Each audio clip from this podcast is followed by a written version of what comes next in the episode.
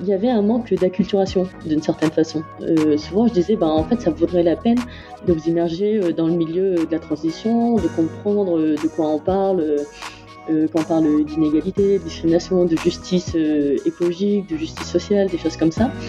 Et tout simplement pour que vous soyez à l'aise et pertinent dans ces milieux professionnels. Bienvenue sur Técologie. Técologie, Kékagie. Le podcast qui tente de lier technologie et écologie, alors que tous les opposent.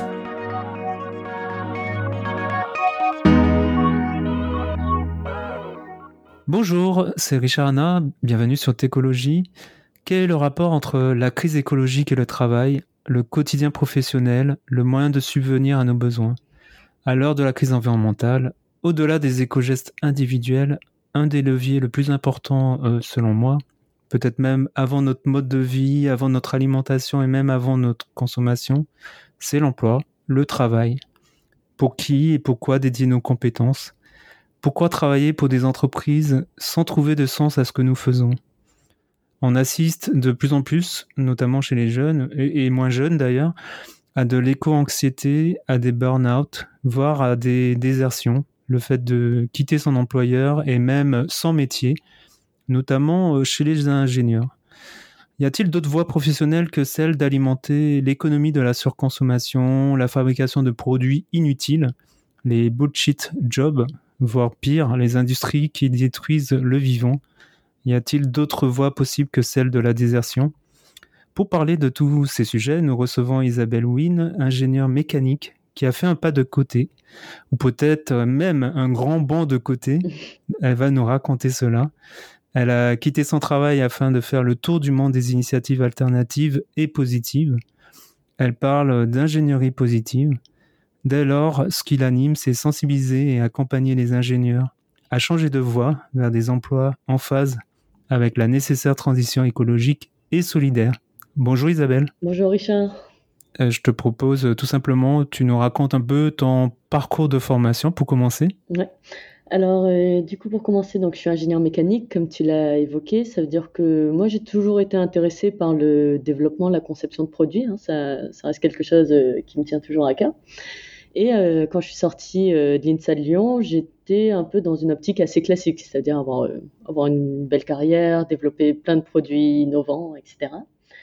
Et euh, donc, alors, j'ai travaillé dans différents bureaux d'études et ma dernière expérience, c'était euh, du coup chez un fabricant de machines à café en capsule. Et c'est là un peu où j'ai commencé à avoir euh, mes déclics. On va dire qu'il y avait deux déclics. Un premier déclic, c'est que j'étais entourée de beaucoup de camarades, de collègues, on va dire, qui, qui étaient très sensibles aux enjeux de, écologiques ou de solidarité et qui m'ont euh, honnêtement euh, beaucoup éduqué, fait monter en compétences euh, sur, sur ces sujets. Et le deuxième déclic, c'était de voir en fait les produits qu'on développait. Ça veut dire que si je prends si je prends les produits bas de gamme, c'est beaucoup de l'optimisation. Ça veut dire on fait la même chose qu'on faisait il y a 15 ans, sauf qu'on essaye d'augmenter nos marges en grappillant des coûts un petit peu partout. Et si je te prends le haut de gamme, c'était une machine euh, haut de gamme qui avait le Bluetooth pour pouvoir euh, lancer son café avec une application depuis son lit. Donc comment gagner 10 secondes le matin, si on veut. C'est vraiment utile. voilà, donc là, en général, quand je donne cet exemple, j'ai quand même pas mal de, gens qui disent Ah oui, d'accord, on, voit le côté gadget. Et une personne qui dit Ah mince, ça a l'air top. Et puis qui après baisse un peu les yeux quand il se rend compte qu'il est tout seul dans la salle. Donc euh, voilà, ça m'a permis un peu de voir euh, ce côté de l'industrie, alors que pourtant je me suis dit, mais je travaillais sur des biens de consommation, qui était quelque chose qui, euh, m'attirait, que je trouvais intéressant. Et, voilà, et au bout d'un moment, en combinant les deux, de se dire bah, comment ça se fait avec du coup les, connaissances que j'ai eues en, écologie, en solidarité, et les produits que je concevais au quotidien, il y avait un vrai décalage. Et surtout, ce qui explique beaucoup de mes engagements derrière, c'est de dire mais comment ça se fait que mes collègues qui sont des personnes euh, qui, sont sensibles à ces enjeux écologiques, qui ont envie d'apporter quelque chose de positif au monde, se retrouvent coincés euh, à 14h à la fin de la pause repas, euh, revenir derrière le PC à concevoir des produits comme ça qui font pas sens pour eux. Et donc voilà, pour moi, beaucoup de mes engagements, c'est de se dire comment ces profils, on arrive à en faire en sorte qu'ils contribuent à un monde meilleur. Et du coup, tu as quitté ton, ton travail, tu es parti, tu es parti faire quoi? Alors du coup, à l'époque, je me souviens, j'ai une collègue qui me dit, bah tu voudrais qu'on fasse quoi nous en tant qu'ingénieur en l'opposant à par exemple Médecins sans frontières, des grosses actions comme ça qu'on peut voir, de dire oui mais nous d'une certaine façon on n'est que des ingénieurs, qu'est-ce que tu voudrais qu'on fasse? Et à l'époque je me souviens j'avais pas de réponse à ça. je me suis dit bah je, je sais pas mais on, on conçoit tout type de produit. Il doit bien y avoir euh, des produits qui doivent servir à quelque chose. On peut bien mettre ses compétences au service de quelque chose. Et euh, donc là, je décide de quitter euh, mon travail dans tous les cas. Il y avait plusieurs raisons autres aussi qui, faisaient que dans tous les cas, je me suis dit, je vais pas faire mes vieux os dans la, dans la boîte. Et je me suis dit que j'allais partir avec cette question de dire, ben voilà, à quoi ressemblent des projets qui pourraient faire sens de développement, de conception de produits, puisque ce métier me plaît. Donc, euh, comment est-ce qu'on peut faire pour qu'il ait du sens?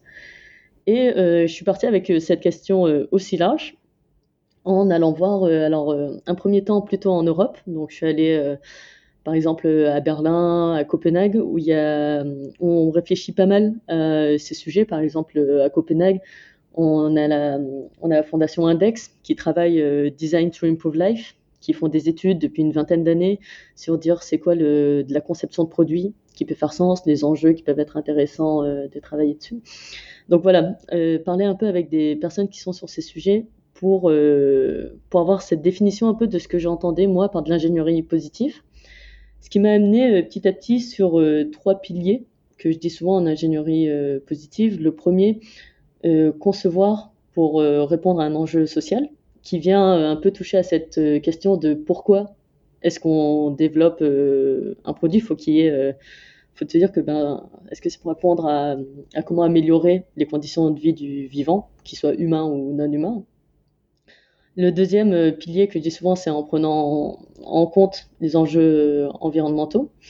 Et le troisième pilier, c'est la collaboration, qui est en fait une thématique qui que j'avais pas prévu à la base et qui petit à petit, euh, je me suis dit, prenait vraiment sens dans le cadre d'ingénierie positive, c'est de se dire bah, comment on fait pour que à la fois on collabore avec euh, normalement des organisations ou des, euh, individus qui sont pas censés d'habitude collaborer ensemble, mais aussi comment on réplique par exemple une bonne idée. Comment on fait quand on a trouvé un produit, un service qui fait sens, bah, comment on fait pour qu'il puisse aussi exister dans d'autres zones géographiques, par rapport à d'autres euh, publics, des choses comme ça. Et ça, ça passe euh, beaucoup par la collaboration. Et donc, je pars avec euh, cette, ligne directrice en me disant, bah, je vais aller voir des initiatives qui répondent à ça. Et j'ai pris le parti, le parti pris d'aller dans des pays en, considérés en développement, donc comme le Myanmar, Birmanie, Vietnam, Cambodge, Colombie, Équateur, puisque j'aimais bien euh, ce contre-pied de se dire, bah, en fait, au lieu d'aller euh, dans ces pays avec une approche très euh, néocoloniale en se disant, bon, bah, on va aider ces pays à se développer, plutôt de se dire, ben, qu'est-ce que peut-être ces pays, on, peut apprendre d'eux? nous, apparemment, on n'arrive pas à faire des produits qui font sens en Europe, donc si ça se trouve, dans dans d'autres espèces, on peut en trouver, ils auront d'autres idées, d'autres façons de voir. Donc c'était mon approche. Et j'ai pu voir euh, plein de projets euh, très intéressants. Si j'en prends un, c'est par exemple euh, Proximity Design. ils sont en, Birmanie. Hein. Alors Birmanie, mais en Mars, à chaque fois, ça dépend des fois quel terme j'utilise. C'est le projet d'entrepreneuriat social, on va dire d'entreprise sociale qui développe du produit. J'en connais presque pas un autre qui est aussi gros en termes de. Ils ont près de 800 employés. Euh, ils ont touché euh, plus d'un million euh, de bénéficiaires. Et donc, ils s'intéressent au sujet de comment aider les agriculteurs, et surtout par le biais de comment améliorer l'irrigation, comment le simplifier. Et donc, ils ont, par exemple, des pompes à bas coût qui sont, qui sont très résistantes, bien fournies. Et donc, voilà, on va aller voir plein de projets comme ça qui était euh, assez intéressant et les diffuser par la vidéo. Ça veut dire que l'objectif avec euh, la clavette, quand j'ai monté euh, mon association, c'était de se dire bah, comment ces initiatives qui font sens, on peut les diffuser, les faire connaître et montrer qu'il y a, il y a potentiellement de l'ingénierie positive à développer. Et donc, ce qui m'a amené à filmer cinq projets, dont trois épisodes qui sont montés. C'était une cinquantaine d'initiatives que j'ai pu rencontrer sur le chemin. Et après deux ans d'exploration, ce qui m'a intéressé, c'était de dire bah, comment est-ce que ça, on transmet finalement ce que j'ai pu voir. Donc quand je suis revenue, après, c'était la réflexion ben, voilà, de la transmission, si on veut. Donc tu as créé plein de startups à la suite de ça. Alors non, c'était pas forcément l'idée. Non, ce que, ce que vraiment le sentiment que j'ai eu en rentrant, c'était de me dire, ben, il y a énormément de personnes très intéressantes qui ont, qui ont, qui m'ont donné du temps, qui m'ont fait grandir, hein, tout simplement. Et je me suis dit, ben, où est-ce que ça pourrait euh, résonner? Et, euh, donc je me suis intéressée un peu à trois, euh, trois euh, types d'organisations, à la fois les entreprises. Donc, quand je suis rentrée, euh, j'ai fait énormément de conférences euh, dans, des groupes, dans des PME, pour montrer ces exemples, les décortiquer, les analyser, voir avec eux comment eux aussi, ça pouvait les amener peut-être à faire de l'ingénierie positive. Euh, après, je me suis pas mal intéressée aussi aux, autres, aux entrepreneurs sociaux. Donc, euh, deux profils, souvent, ça allait être soit des personnes qui viennent du monde technique mais qui peuvent euh, venir de façon un peu maladroite euh, sur euh, des sujets, sur des sujets sociaux ou des sujets environnementaux. Le cas classique, c'est par exemple, je suis en train il y avait un entrepreneur qui, qui me parlait d'un composteur connecté, par exemple. J'ai dit, bah, est-ce que c'est vraiment ce que tu cherches à faire? Des choses comme ça. Donc, un peu essayer de descendre des fois le niveau de technicité ou, ou par exemple les applications pour seniors, de dire, bah, c'est pas forcément une application qui va aider à faire du lien euh, intergénérationnel, mais il y a peut-être d'autres options, d'autres approches. Donc, euh, ce premier profil. Le deuxième profil, c'était plutôt des personnes qui euh, n'avaient pas forcément de bagage technique, mais qui, qui étaient intéressés par développer un produit technique parce qu'ils y voyaient un intérêt social. Donc, on va avoir des sujets de personnes qui réfléchissent à des solutions de mobilité, par exemple, vélo, dérivés de vélo, des choses comme ça, et donc là, euh, c'était plus prendre aussi ma casquette euh, technique ingé et les aider à dire bah, qu'est-ce que c'est aussi développer euh, un produit. Et donc, ça, premier espace, les entreprises, deuxième espace, les entrepreneurs sociaux, et le troisième espace, ça a été beaucoup les écoles d'ingénieurs. De dire, donc on, est, on était environ 2018, 2019, on parlait pas du tout autant de, des sujets environnementaux que maintenant. Ça veut dire que 2018, c'était encore le moment où il fallait convaincre de parler des enjeux environnementaux en école d'ingénieur et, euh, et, savoir comment en parler. Ça veut dire que même si euh, souvent les écoles vous disaient, ben ok, c'est intéressant de parler euh, des enjeux environnementaux, mais qu'est-ce qu'on en dit Enfin, quelle est notre place nous en tant qu'ingénieurs? Donc voilà, il y, y, avait déjà ce côté-là. Et, et, après, on va dire qu'en 2019-2020, alors ben, effet Greta Thunberg hein, malgré tout, ben, les écoles, il y a eu un peu un déclic où maintenant toutes les écoles sont se rendent compte qu'il faut euh, enseigner euh, ces thématiques euh, en école, mais ne savent pas forcément quoi en dire, ou n'ont pas d'exemple de c'est quoi des projets intéressants dans lesquels un ingénieur peut avoir un rôle, par exemple. Donc c'était ça qui avait pas mal pris de mon temps. Et ce qui m'a amené courant, ben, on était vers 2019-2020, à fonder l'Institut Transition avec plusieurs copains lyonnais avant d'aborder ce sujet, j'ai quelques questions. Euh, tu as parlé de, répliquer euh, les bonnes idées. Euh, donc, tu, as abordé le fait d'aller montrer ces bonnes idées, les alternatives dans les entreprises les entrepreneurs, les étudiants, euh, qu'est-ce que qu'est-ce que tu quelles sont les pistes euh, autres euh, justement pour répliquer les bonnes idées? Est-ce que ça passe par de l'open source Enfin, qu'est-ce que tu, tu, tu, as retenu par rapport à ça en fait? Ben Que tu peux résumer en quelques minutes aussi. Alors, je dirais clairement, il y a aussi tout un mouvement qui est un peu comment comment des citoyens, des makers peuvent se mettre à produire. En tout cas, moi, j'aime beaucoup cette vision des choses. Et euh, ça, c'est ce qu'on a pu voir, par exemple, au moment du Covid, avec le sujet des, euh, visières. Euh, on a pu voir, nous, par exemple, en Auvergne-Rhône-Alpes, très vite, on avait un collectif de citoyens makers qui a près de 300 personnes qui se disaient, ben, moi, j'ai une imprimante 3D, si je peux être utile à quelque chose, je n'ai pas de souci à donner de mon temps et de mon énergie. Et donc là, en parallèle, il y avait énormément de modèles de CAO, de visières qui circulaient en open source et euh, grâce à ça, alors c'est vraiment un, des exemples que j'ai pu euh, constater de, il y a près de 80 000 visières qui ont été euh, conçues à ce moment, qui ont été fabriquées et distribuées, Et donc voilà, ça c'est typiquement un exemple que je mets de comment en, collaborant, en s'appuyant bah, pas mal sur l'open source, on arrive à ce que des bonnes idées se répliquent et finalement tout à chacun peut être impliqué. Ça allait d'un, il y avait un étudiant lycéen même qui faisait ça à un retraité qui avait sa petite imprimante 3D pour faire du modélisme quoi. Et euh, est-ce que tu te bats contre euh, ou est-ce que tu essaies de déconstruire euh, le, discours de la logique start-up, même dans le domaine environnemental et social, c'est-à-dire, je ne sais pas, se cramer, cramer les, salariés et tout en visant le, gain financier lors de la revente? Je, crois que j'ai jamais été sur un projet dont l'objectif final a été la revente. Euh, je trouve. C'est, euh, je sais pas comment dire, c'est toujours un modèle qui a pas fait sens pour moi, Mais est-ce que tu, justement, auprès des étudiants, parce que j'imagine qu'il y a beaucoup d'étudiants euh, qui, rêvent aussi de créer leur propre start-up, est-ce que tu, tu essaies de déconstruire cette logique-là de, de, en sortant d'école, bah, qui a deux voies, il y a la voie de l'industrie classique, où on gagne très bien sa vie, et la voie de, de l'entrepreneur euh, où on se crame et il faut juste viser la, revente mm. bah Alors clairement, euh, tu vois, par exemple, on a un module à l'INSA euh, Lyon qui s'appelle Inspire. Donc en gros, c'est du montage de projets responsables. Et je crois qu'on parle jamais de revente dans le cadre de ce, de ce module. Par contre, un truc sur lequel on va beaucoup insister, par exemple, c'est quelle est la raison d'être de ce projet.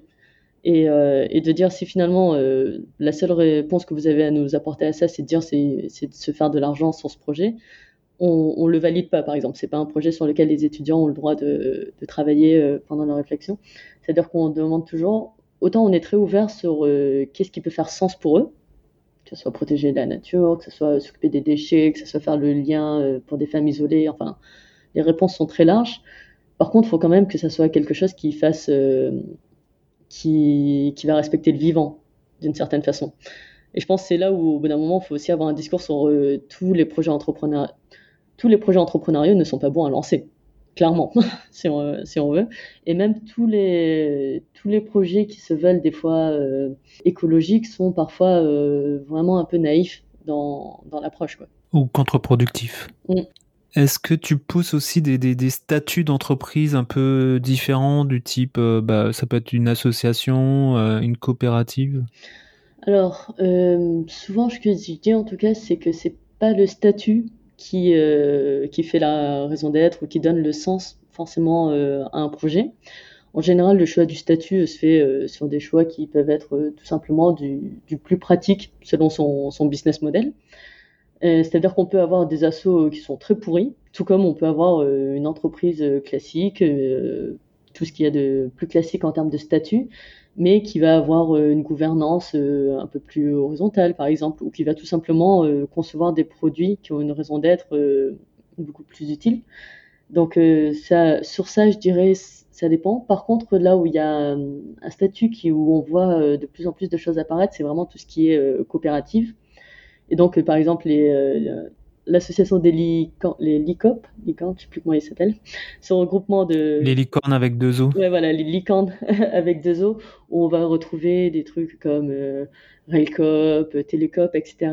Là, il y a vraiment des choses euh, intéressantes qui sont permises grâce au statut de la coopérative. En préparant le podcast, j'ai lu, il me semble, hein, sur ton site, la clavette, que 90% des ingénieurs travaillent pour le bien-être de 10% de la population. Mm. Ça m'a ça m'a frappé, ça vient d'où cette stat? Je cherche encore alors je c'est alors je cherche encore cette source c'était le Lotech Lab qui le partageait euh, à l'époque. Et mais euh, je pense que c'est juste hein, mais c'est juste que le fait de l'exprimer euh, en fait c'est globalement, c'est juste si on regarde euh, qui, profite des richesses de, au, niveau mondial, hein, même mm. euh, au niveau national, si tu regardes sur le. Mais tu veux peut-être développer, vas-y, vas-y. Ben, en tout cas, je pense que ça, ça recoupe plusieurs choses. Le fait de se rendre compte que finalement, les 10% euh, des plus riches, au niveau mondial, ben, on parle de qui? Potentiellement, ça peut, ça peut déjà être nous, sur, selon certaines grilles de lecture et de se dire vraiment, mais toute cette énergie qui est développée, enfin, moi, j'ai l'intime conviction qu'on est, qu'on ait trop d'ingénieurs, en fait, d'une certaine façon. Ça veut dire que autant je pense qu'il faut toujours qu'il y ait des ingénieurs qui réfléchissent à des problématiques techniques, qu'il y ait encore du développement, de la recherche, etc. En ça, j'y crois. Mais je ne sais pas si on a besoin euh, d'être aussi nombreux. Et donc, si on est aussi nombreux, c'est pour développer euh, énormément de produits, énormément de services. Mais, mais si on tend euh, vers plus de sobriété, potentiellement, c'est aussi dire qu'on n'a pas besoin de autant d'ingénieurs, quoi. Et de machines à café connectées en Bluetooth. Exactement. Euh, tu avais abordé l'Institut Transition avant que je te coupe. Euh, du coup, tu, tu es arrivé, donc euh, tu as fait le tour du monde des, des, initiatives d'ingénierie positive. Mhm. Et donc, bah, qu'est-ce qui te passe par la tête Monter une institut de la transition ou des transitions, institut de transition. Donc, euh, quel est l'objectif de cette association et, pourquoi te lancer là-dedans? Franchement, tu n'es pas un peu folle oh, je, si, euh, j'écoutais ma mère sur ça, elle dirait qu'à chaque fois, euh, je suis toujours un peu folle sur mes projets. Mais en gros, c'est parti d'un constat qui est finalement assez simple. C'est de se dire que autant on a commencé à y avoir de plus en plus de mouvements dans le supérieur. Ça veut dire que, tu vois, avec les personnes, les cofondateurs de l'Institut, quasiment tout le monde euh, faisait des cours dans le supérieur, commençait à parler de sujets euh, euh, environnementaux, de solidarité, des choses comme ça. Mais on se disait, mais en fait, on a quoi comme option pour les personnes qui sont déjà en poste, qui ont 30, 40 ans, de l'expérience, des compétences?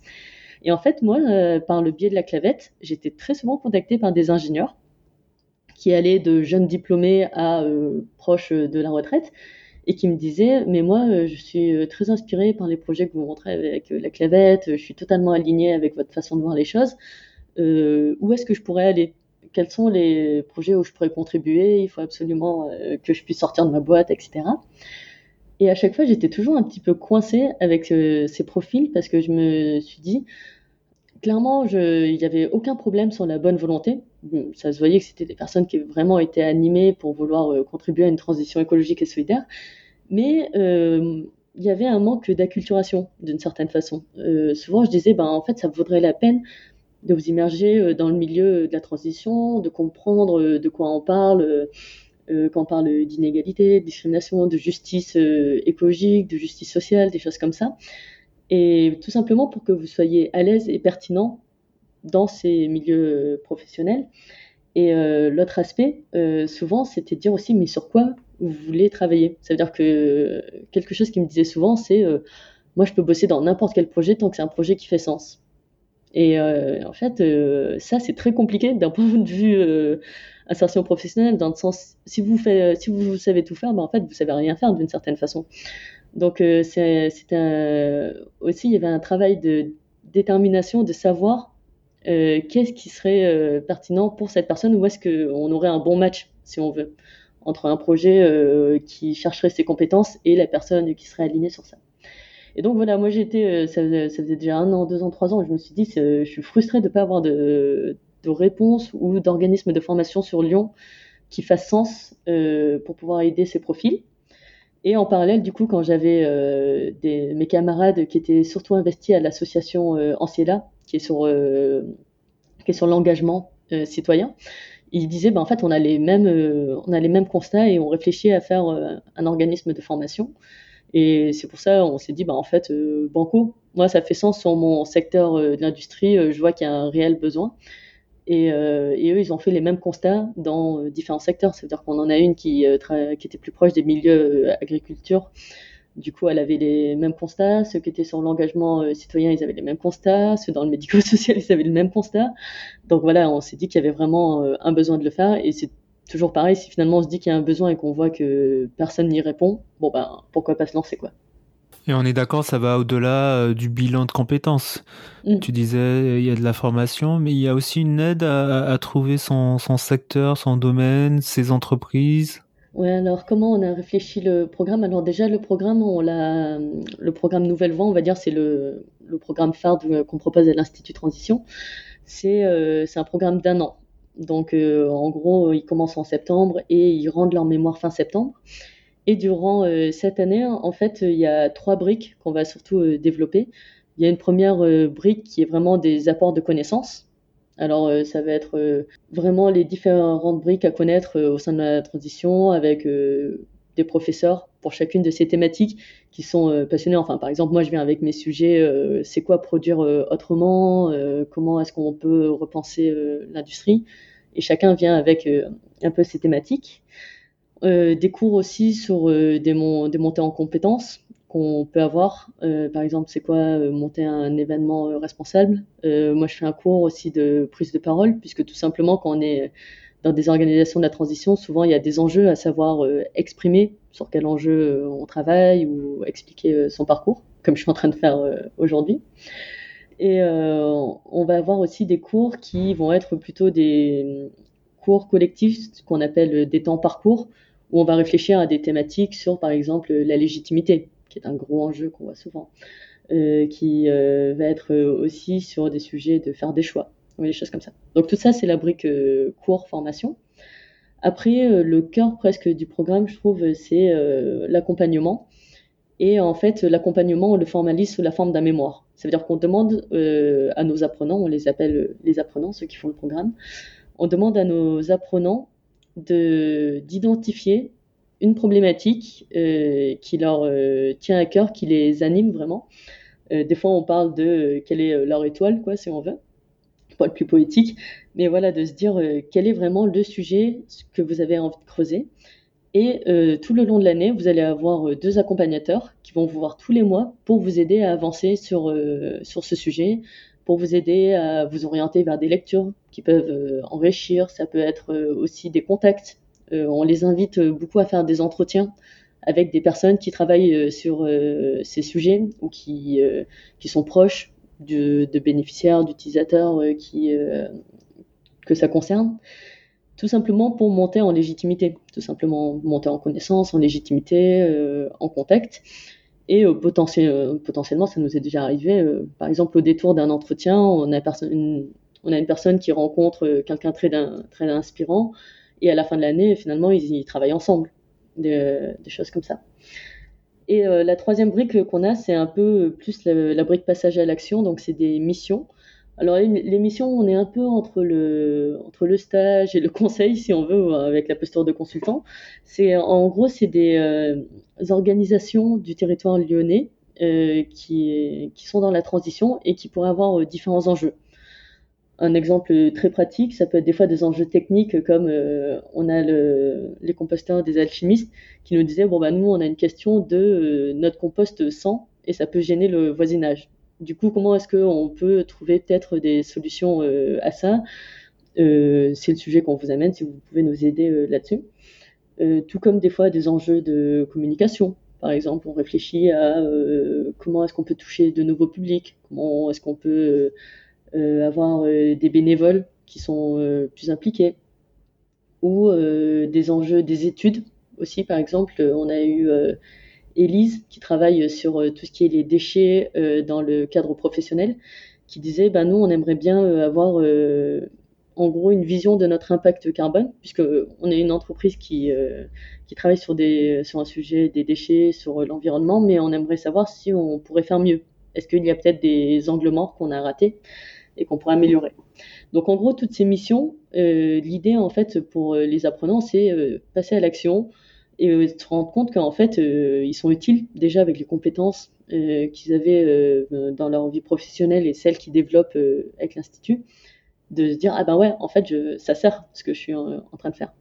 Et donc l'objectif, c'est que à la fin de l'année Nouvelle Voie, en gros, ils aient une identité qui puisse être identifiée selon le territoire comme quelqu'un travaillant euh, sur ces sujets. Je vous donne un, exemple précis qu'on a eu par exemple euh, euh, sur la première année, on, a, avait une personne qui travaillait sur le sujet de la consigne, sujet très précis.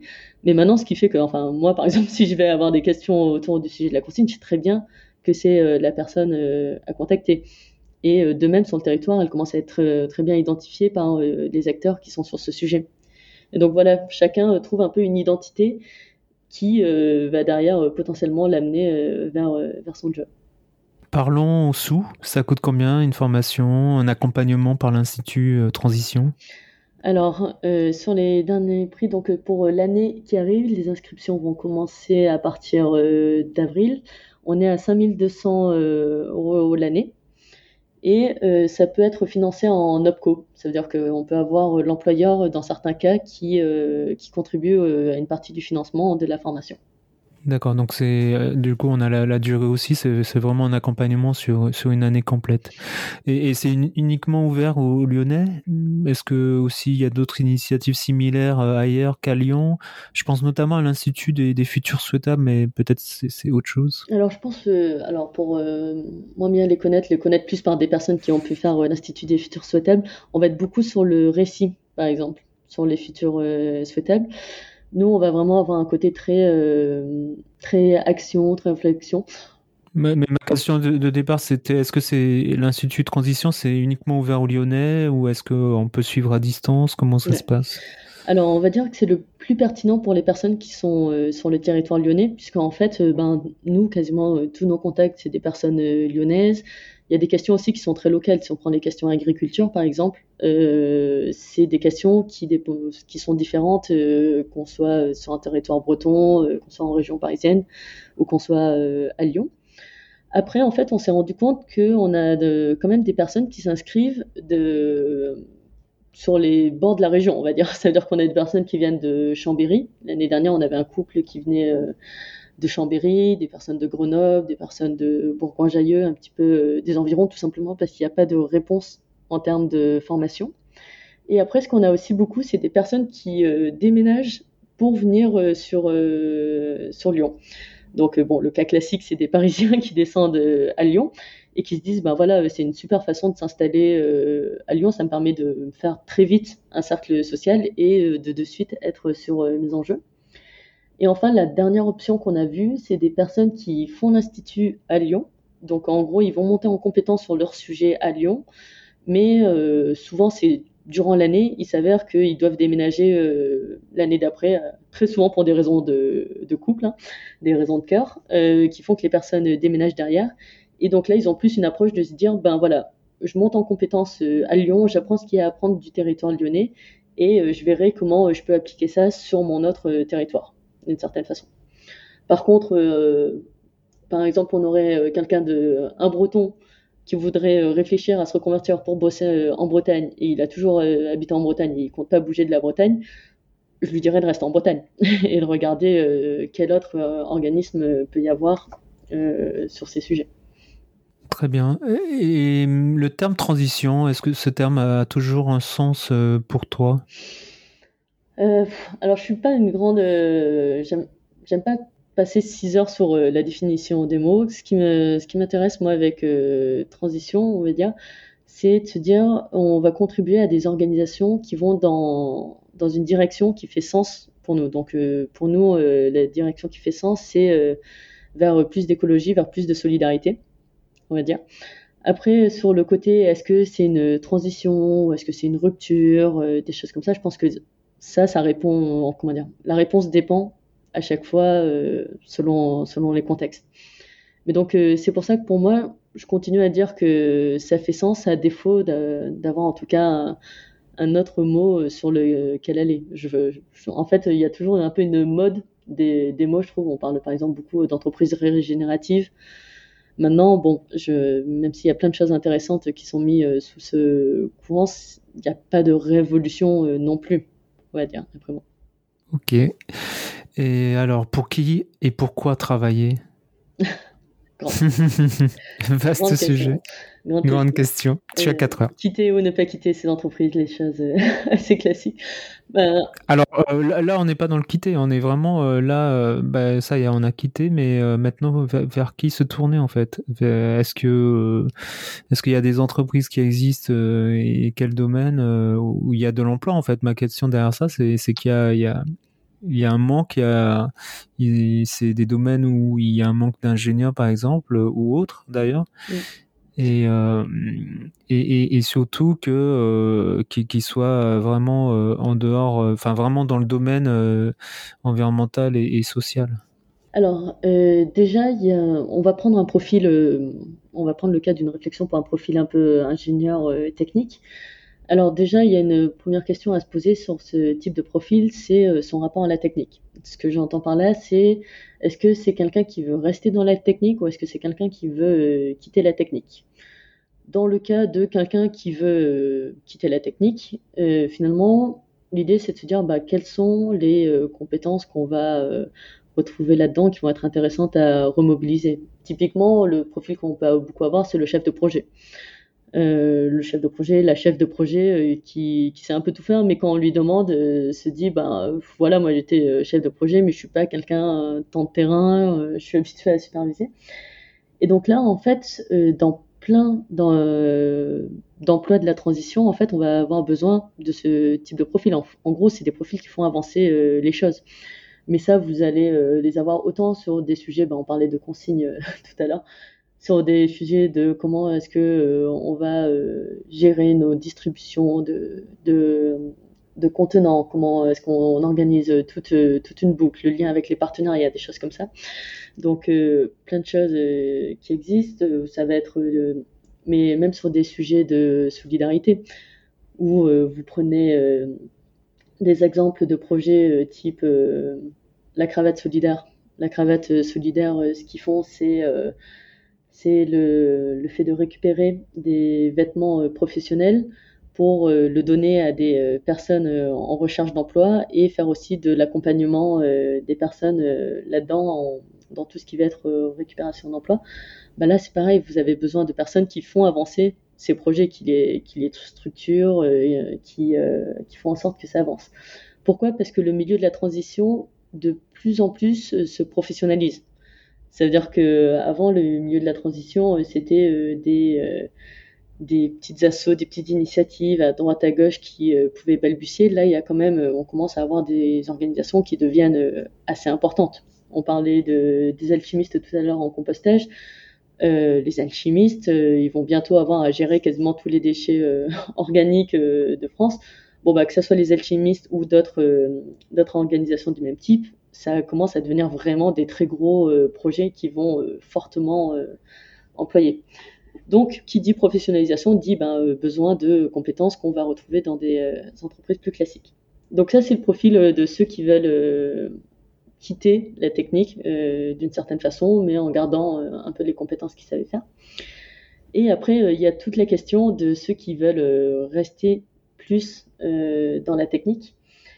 Et donc là, euh, il y a plusieurs euh, pistes qu'on peut avoir. Soit l'idée, c'est de se dire, dans tous les cas, on ne va pas pouvoir se passer de technique dans notre quotidien. Enfin, le fait est que beaucoup de nos infrastructures sont, sont techniques, vont emprunter soit du numérique, soit de l'industrie plus ou moins lourde. Et donc, on est obligé de faire avec. Par contre, l'objectif, c'est qu'on arrive à faire mieux euh, par rapport à ce qui existe euh, dans l'existant. Donc, il nous faudra euh, des personnes techniques qui vont toujours bosser chez des RTE, qui vont toujours bosser sur des sujets énergie, bâtiment, toutes les choses comme ça. Il en faudra. L'objectif, c'est qu'ils fassent avec le plus de connaissances sur des sujets environnementaux pour prendre les bonnes décisions, d'une certaine façon. Donc euh, ça, c'est quand même euh, assez important. Après, on a tout ce qui est autour de la recherche. On aura toujours de la recherche euh, qui fera sens. Sur ça, il y a, il y a un super projet qui s'appelle So Science, porté par Mélanie Marcel, où voilà, qui est vraiment sur se dire comment est-ce qu'on peut aussi avoir de la recherche responsable. Et donc, il nous faudra toujours des personnes qui font de la recherche responsable, qui vont sur ces sujets. Et après, on va avoir euh, tout ce qui va être des, euh, des initiatives plus euh, émergentes. Enfin, ce que j'entends par émergent, c'est par exemple le développement qu'on voit autour du cycle. Le cycle, c'est incroyable. Enfin, si on regarde en ville, on voit des boutiques qui poussent un peu tous les, tous les mois. En termes d'emploi, ça prend énormément de personnes si on veut réduire euh, le fait de se déplacer euh, en voiture euh, classique, il faut bien qu'en face, on développe énormément le cycle. Donc voilà, c'est des voies, par exemple, où il y a énormément de travail qui, vont arriver petit à petit. Et euh, tu l'as évoqué un, peu, euh, euh, quitter, quitter son travail. Donc, il y a en ce moment une vague de désertion, notamment des ingénieurs.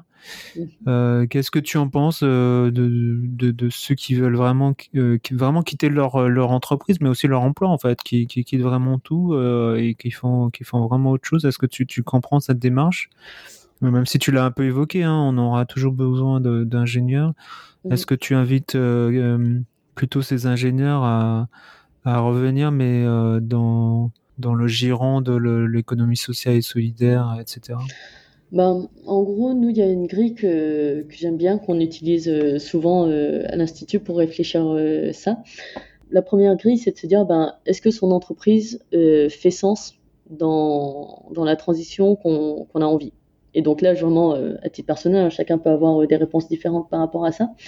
Mais euh, en tout cas, si on se pose la question par rapport à son taf, de se dire, bon, bah ok, est-ce que cette entreprise doit, exister? Il y a des entreprises très polluantes, mais qui à l'heure actuelle doivent exister. Total doit exister. Total est très polluant, mais à l'heure actuelle, on n'a pas d'autre solution. Donc, on va faire en sorte que des personnes bien lunées soient, soient à Total. Donc, première question, est-ce que ça fait sens euh, ou non son entreprise? Et donc, euh, ce que ça sous-entend, c'est on va arrêter de donner euh, son énergie à des entreprises qui ne font pas sens dans la transition. Entreprises gadgets, entreprises qui nourrissent des, des produits ou des services qui n'ont pas forcément d'utilité d'après soi. Après, le deuxième sujet, c'est de se dire, ben, si on a envie de rester pour essayer de faire euh, bouger ou, non son entreprise, est-ce que cette entreprise a la capacité de bouger? Euh, Il y, a des entreprises qui font sens, mais qui sont tellement sclérosées par euh, plein de lourdeurs, que ce soit lourdeur managériale, la culture de l'entreprise, tout simplement des entreprises, au bout d'un moment, quand c'était pas leur culture d'être engagées pour la transition, du jour au lendemain, vous, vous essayez de faire bouger tout ça, c'est pas si facile. Donc, euh, avoir euh, vraiment ce regard-là. Et euh, la troisième question, de se dire, est-ce que vous, vous êtes la bonne personne? Est-ce que vous, avez, envie d'être la personne qui va amener ce changement? Est-ce que vous êtes assez patient? Moi, souvent, la, qualité que je, recommande aux personnes qui veulent faire bouger leur entreprise, c'est à quel point vous êtes patient, à quel point vous êtes capable de se dire ça marche pas une fois, deux fois, trois fois, quatre fois ça a marché la cinquième fois, euh, tant mieux, mais vous avez tenu jusqu'à la cinquième fois pour, euh, pour voir le changement, d'une certaine façon. Et donc euh, voilà, si, si ça répond un petit peu à ces trois items, dans ce cas-là, ben oui, restez dans, restez dans vos organisations, quittez pas forcément votre organisation, restez, faites-la bouger, vous voyez, pour faire avancer.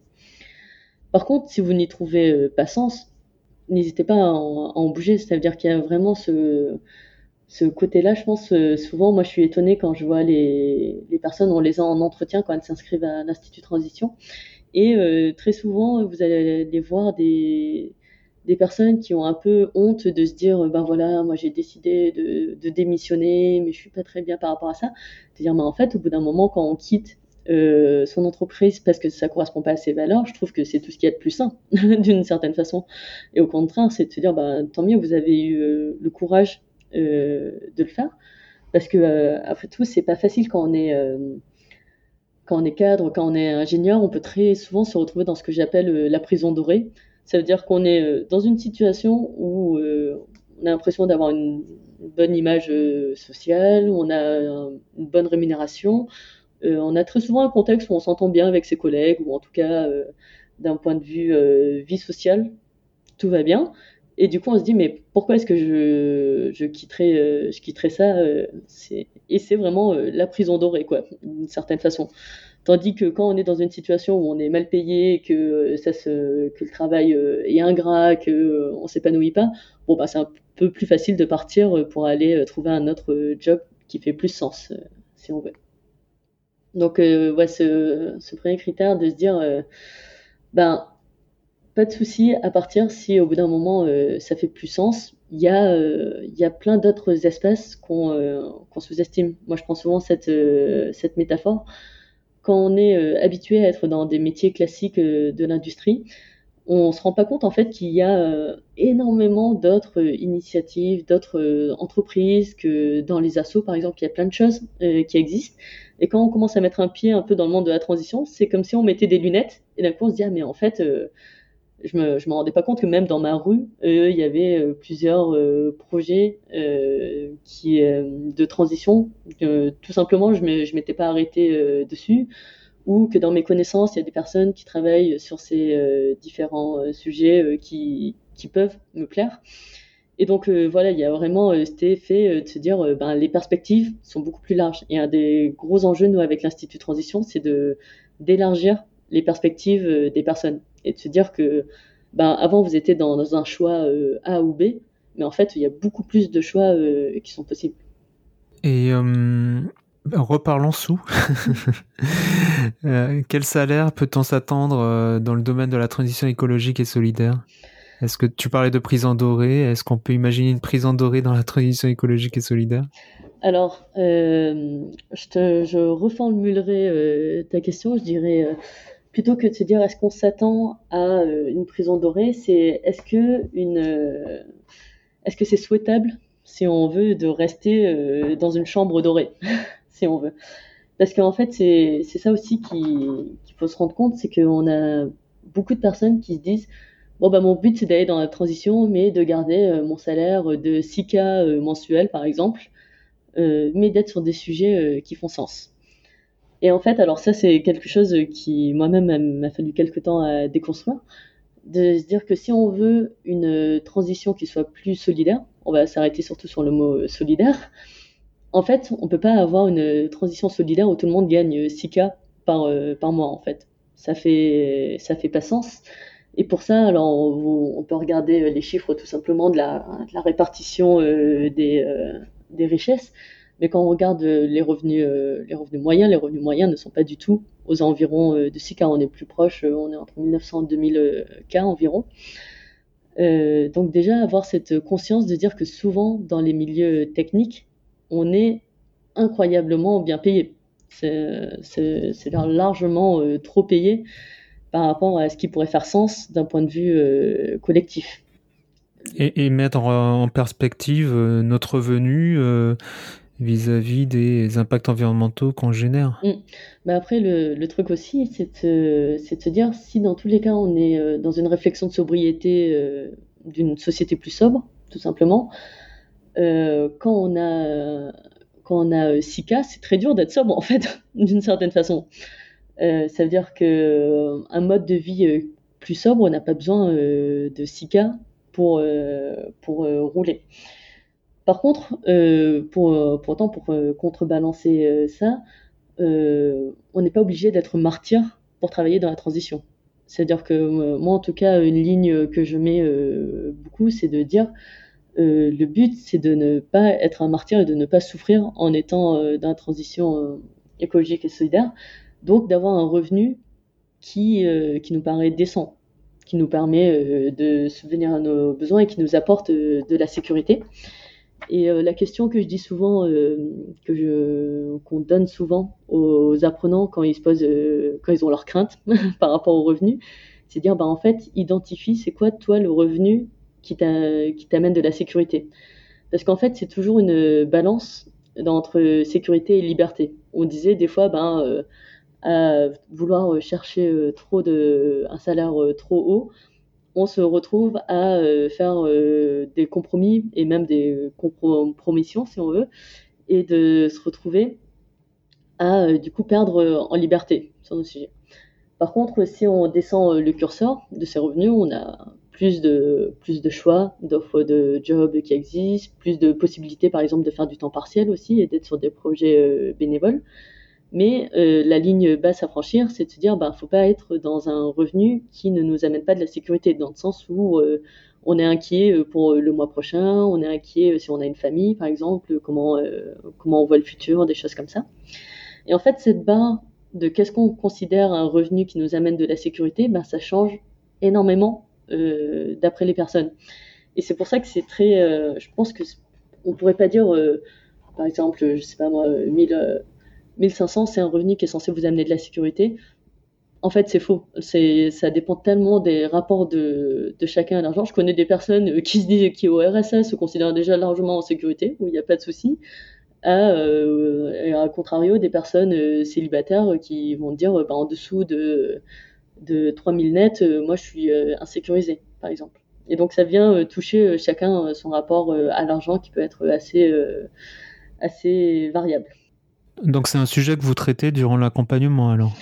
Euh, c'est un sujet qui peut revenir euh, très, souvent. Euh, sur la première promo même, il nous avait demandé de prendre un temps pour qu'on en discute, pour justement dire bah voilà à quoi, à quoi on peut s'attendre, qu'est-ce qu'il en est.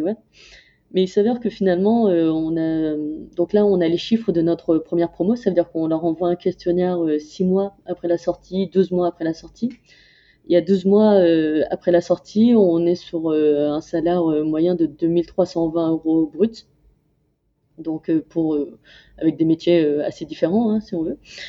Mais qui finalement, voilà, on est un, peu au-dessus de la moyenne de l'emploi classique et qui n'est pas, c'est pas le SMIC, quoi, d'une certaine façon. Et pour autant, on en a 83% qui déclarent travailler dans des structures de la transition. Puis quand on regarde dans le détail les structures qui ne sont pas les structures de la transition, c'était par exemple des organismes publics, des choses comme ça, mais qui dans le fond sont sur des sujets de transition. C'est juste que toute la structure n'est pas euh, directement sur la transition, si on veut. Ok. Euh, tu, as, tu as un autre engagement, mais euh, enfin, je peux pas parler d'autres engagements, c'est sans doute lié également à cet engagement dans la transition écologique et solidaire, c'est porter la voix des femmes ingénieurs. Euh, voilà, en t'entendant de plus en plus euh, sur ce sujet, euh, qu'est-ce que tu peux nous en dire? Est-ce que ce, les, femmes sont de plus en plus dans les cursus ingénieurs ou pas du tout? Alors, on a une augmentation, une féminisation progressive des femmes ingénieurs. Mais alors, je pense autant, on va dire, j'étais pas forcément impliquée sur le sujet de femmes en ingénierie au sens large. Mais par contre, ce que c'est vraiment mon implication dans les sujets de transition écologique et sociale qui m'a fait naître une, euh, envie que plus de femmes euh, s'expriment. Ce que j'entends euh, par ça, c'est qu'en fait, dans les milieux de la transition écologique et sociétaire, clairement, il y a une grosse part féminine. Ça veut dire que nous, à l'Institut Transition, par exemple, on a souvent les promos, on va être entre deux tiers de femmes jusqu'à trois quarts de femmes des fois, donc on est un peu de cet ordre-là. Plein d'autres structures qui vont euh, parler d'engagement citoyen, qui vont parler euh, transition écologique solidaire, il y a toujours énormément de femmes. Donc de la même façon, dans les, euh, dans les profils ingénieurs, je vais retrouver pas mal de femmes ingénieurs. Dans les entrepreneurs sociaux, je vais retrouver pas mal de, de femmes. Et c'est là où je me suis dit, mais c'est tellement dommage parce qu'on est dans un domaine finalement qui est assez féminisé malgré tout. Et pour, euh, pour autant, ben, on, voit que euh, quand on regarde des sujets de transition, ben, ça reste encore beaucoup d'hommes qui parlent et on retrouve les mêmes biais encore euh, d'avoir énormément d'hommes qui prennent la parole par habitude culturelle, si on veut. Et donc c'est en ça où sur ces sujets de transition, je trouve qu'il y a vraiment une, une porte pour laisser aussi la place à plus de femmes de s'exprimer, et donc dont les femmes ingénieurs là-dedans. Quoi. Très bien. On va, va bientôt terminer. Je te pose une dernière question. quelle perspective euh, pour euh, l'Institut Transition, pour toi personnellement, les, les, l'année qui vient, euh, les cinq prochaines années, voire, voire plus? Mm. bah, De toute façon, nous, à l'Institut Transition, tant que ça fait... C'est carpe diem. Vous vivez le jour le jour. Bah, en fait, tant, tant, que ça fait sens qu'on existe, je pense qu'on existera. Et euh, si jamais à un moment ça fait plus sens, euh, j'espérais qu'on aura euh, le, la sagesse de d'aller sur d'autres sujets.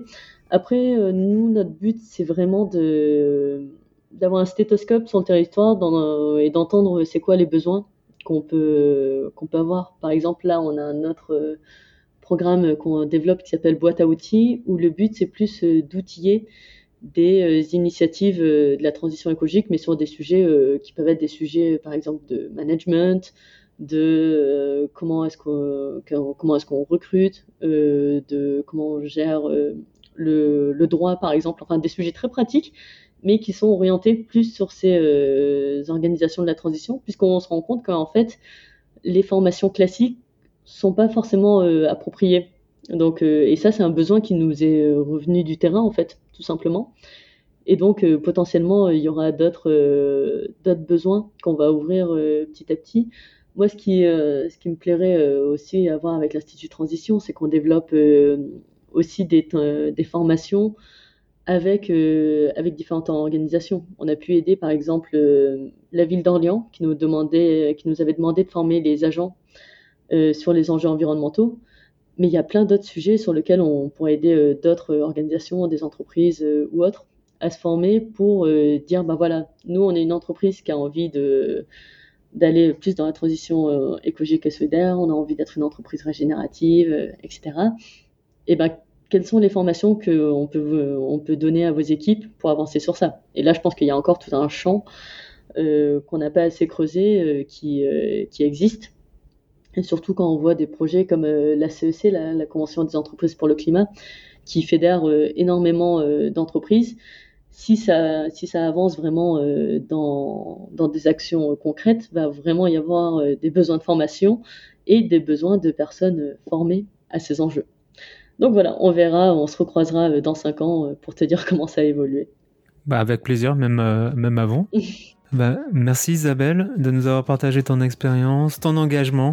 enfin sur Técologie, ça fait un moment que je voulais qu'on échange.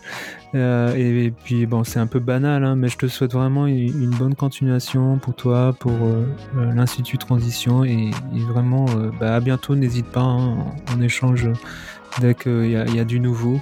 Parfait. Et je pense qu'il y en aura. Merci beaucoup à toi. Je tiendrai au news. À bientôt, Jean-Pierre. Merci, à bientôt.